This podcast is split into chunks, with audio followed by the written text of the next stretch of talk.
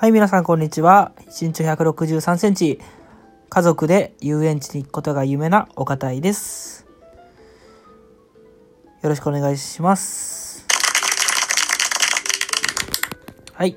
えっ、と、今日は、えー、朝起きれる時と起きれない時の違い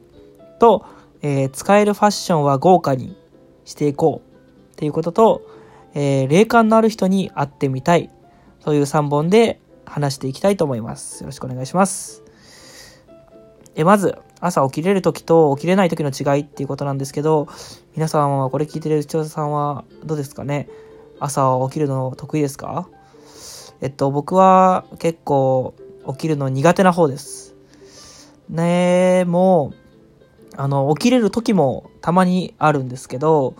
ちょっと考えてみたんですね。起きれる時って起きれない時と何が違うのかなって。そしたら割と、あの、答えがありまして、で答えがありましてというか、そうですね、なんか目的意識があるかどうかが割と起きれる時と起きれない時の違いなのかなと思って、えーっと、目的意識っていうと、まあちょっと難しく聞こえちゃうかと思うんですけど、まあ簡単に言うと、普通に、例えば、朝から、あの、何か、まあバイトだったり学校だったり仕事だったりっていう予定が何かしらあるっていう思いで寝たりとか、まあ、あとは普通に、まあ、どっか行くとかいう予定だとしても、どっか絶対に行くぞっていうふうに決めてから寝ると、割と翌朝、すっきりと目が覚めたりっていうのがあったりするので、何かしら自分の中でしなきゃいけないなっていうふうに思えるようになれば、あのー割と起きれるんだなっていうことが分かりました。割と、割とって何回も言ってるな。なんかこういう、なんか何かをするときに、自分はこうしようかな、ああしようかなっていうふうに、強い意志を持って始めれるか始めれないかっていうのは、割とどういうことでもなんか重要なことなのかなって思います。あの、例えば、なんかセミナーとか授業とかに参加するときも、なんか、その授業内で3つ必ず質問を考えるとか、もしくは、あの、言われた、その授業が終わった5分後に、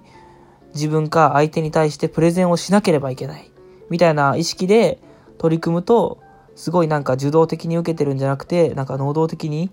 あの受けることができて、あの学びがすごい深くなったりっていうことが結構あると思うんで、まあ、僕が言ったのは割と朝起きれる時と起きれない時っていう簡単なことだったんですけど、まあ何でも目的意識を持ってるかどうかっていうのは大きいんじゃないかなって思うので、僕はこれからも、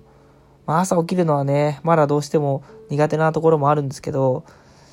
自分にこういう目的があるぞっていうのを言い聞かせながら起きれるようにしていけたらいいかなと思います。ということで一つ目ですね。次二つ目の話題。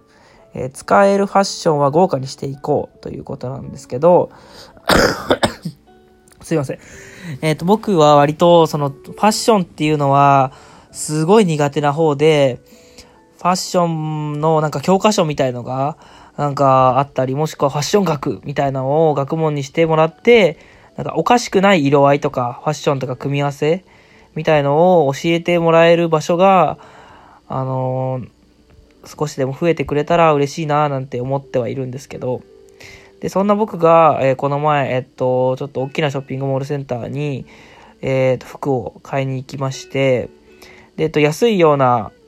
安いチェーン店みたいなとこじゃなくて、少し高めの服を、あのーフルセットで買いました。割とフォーマルめを意識して、あのーそうですね、なんか、厚めの、原付とかよく僕運転するんですけど、そういう時にそんなに寒くないようなぐらいの暑いけどスリムに見える感じのなんか上着のジャケットかな？とあと何ていうんですかね。あのフォーマルめの緑色のワイシャツとあとなんかスーツっぽく見えるけどあのボタンの外したりとかしなくてよくて夏でも秋であ冬でもなんか履くことのできるなんかパンツの3点を買ったんですけど合計であの5万円ぐらいかかってしまいまして自分の中ではそんな高い買い物を自分の服にかけるってことはこれまでしたことがなかったんで、こんなに服にかけるのかって少し思ったんですけど、でもそんなに、あの、服のセンスも、とか服がすごい好きっていうわけではないので、なんか、それなりに冬とかしかもそんなにたくさんの服を着るってよりかは割と同じものを着回してみたいなことが多くなるので、こういうのでも、なんか数少ないけど質を意識してというか、使えるファッションをまあまさに豪華にすることで、そんなにたくさんたくさん、あの、ファッションについて、あの、意識を向けて、あの、ストレスに感じることもないんじゃないかなと思って。なんか、苦手なことに対しては、なんか、あえて取り組むっていう人ももちろんいて、すごくそれもいいかなって思うんですけど、僕は、まあ、苦手す、なんかあまりにも苦手で毎日毎日それに向き合うことがストレスになってすごく時間が取られてしまう。っていうぐらいだったら、割ともう冬とかは割とその服を決めてしまって、あの、ただそれを、まあ、おかしく見えられないような具合のいい感じの服を、まあ、1着か2着ぐらい買って、で、それを何回も着ていくみたいのは、割とありなんじゃないかなって思うので、僕はこれからもそういう感じで、まあ、苦手なことすぎることは、まあ、人に聞くのもいいんですけど、毎回聞くのもできないので、なんか、うん、たくさん数打って慣れるっていうよりかは、まあ、いいものをパンと1つか2つくらい買って、それでなんとか乗り過ごすというやり方でもでやっていきたいかなって考えてます。そうですね。またなんか、あのー、自分なりにファッションっていうのを、まあ少しずつですけど、まあ、学んでいって、まあ自分に合う色みたいのが、なんかファッションがある、ファッションが、にセンスがある人は、自分なりのカラーみたいなのを見つけてるみたいなんですけど、僕はそれがまだわかんないので、それを見つけれるようなぐらい、ファッションについては、ちょっと、まあ、勉強しつつって感じでやっていけたらいいかなって思ってます。はい。次、3問目。えー、霊感のある人に会いたいということなんですけど、皆さんはこれどうですかね？霊感のある方ですかね、まず。僕は、うん、自分の記憶のある限りでは、まあ、霊感はない方だと思ってはいます。ただ、えー、お化けとかいうのは、なんか、やっぱすごい怖いですね わかんない。それと、お化け興味あるかないかっていうのが、霊感とどこまで関わってるかっていうのも、わかんないぐらい、あの、霊の、に対しても、そんなに、テレ、知識とかは全然ない方なんですけど、あの、霊感のある人っ